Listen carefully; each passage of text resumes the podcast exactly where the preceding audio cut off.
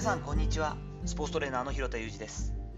アスリートスポーツ現場でトレーニング指導をしたりスポーツ施設や現場のディレクションをしたりトレーニングやトレーナーの働き方について情報発信をしたりしています。最初に告知をさせてください。指導者が知っておくべき声かけのテクニックというコーチング Q についてのセミナー動画なんですが75分のもの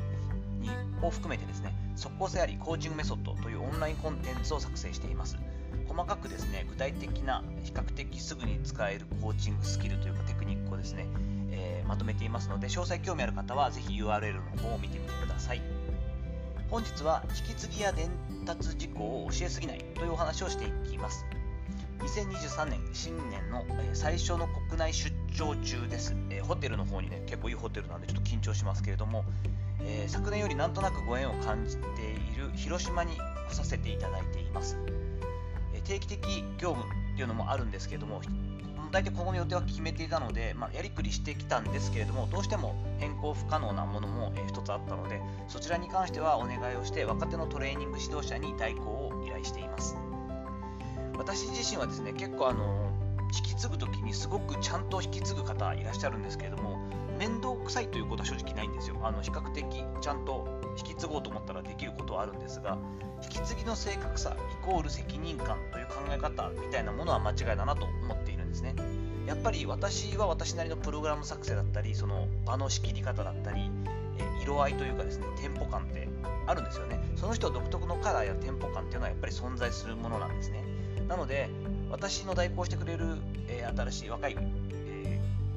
指導者なんですけれどもタイプ的には私と同じようなタイプではないんですよね。どっちかというともっと真面目なんです。なので私のね無理にこう完コピというかですねコピーをさせてこの通りこの通りやってくれっていうのはもう完全コピーなんて無理に決まってるしそれが簡単にできるようだったら私も困るし彼としても色がなさすぎるとこありますよね。なのである程度大まかに指示をしてあとはその人の色でやってもらう方が結果的にいいので大体こう大まかにはこういうことをやろうと思ってると。基本線こういうとこなんだがこの部分はちゃんとやっといてくれ。それ以外はある程度こう時間内でこういうことやってねという感じにしています。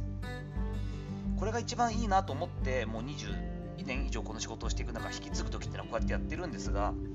まあ、ただ引き継ぐ側はね不安かもしれないなとは思います。私の場合本当に最低限しか伝えない部分があってですね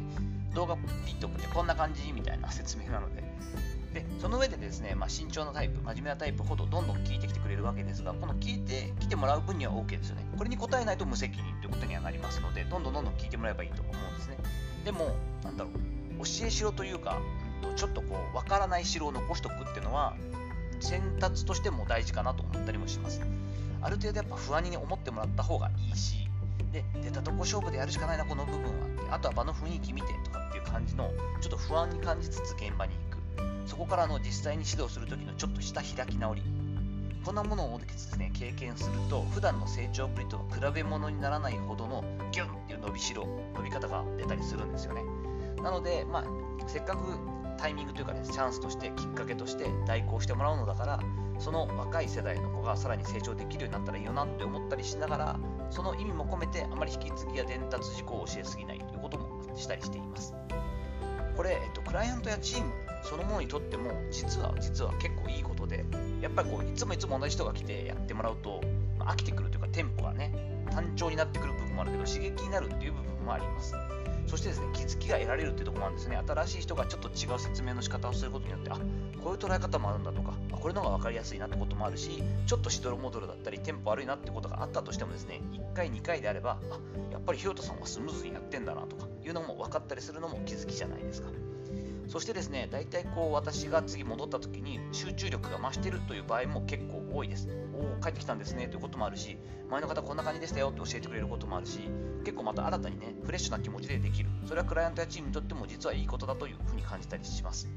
そしてですね、万が一結構ボロボロで、ちょっとなんか真っ白になっちゃったみたいで、ちょっと慌てたんですよねみたいなことがあったとして、本人持ち込んでいることがあったとしてもですね、まあ、1、2回であれば、次からの広田のセッションで1.25倍ぐらい頑張ってリカバリーすればいいことなので、その辺はどっしり構えてですね、その失敗を致命傷にしない、傷にしないような感じで、まあ、やってこいよと、大丈夫、責任取るからと、大体これぐらいあのできてれば大丈夫だしあの、ある程度できるって分かってるからお願いしてるんだからという感じで任せる、ね、任せてしまうということが大事かなというふうに思ったりしています。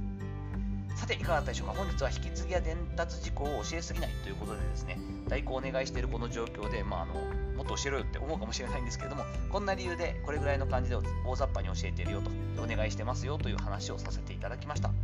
本日の話のご意見やご感想などあれば、レター機能を使ったりコメント欄にお願いいたします。いいねやフォローも引き続きお待ちしております。どうぞよろしくお願いいたします。本日も最後までお聴きいただきありがとうございました。この後も充実した時間をお過ごしください。それではまたお会いしましょう。広田裕二でした。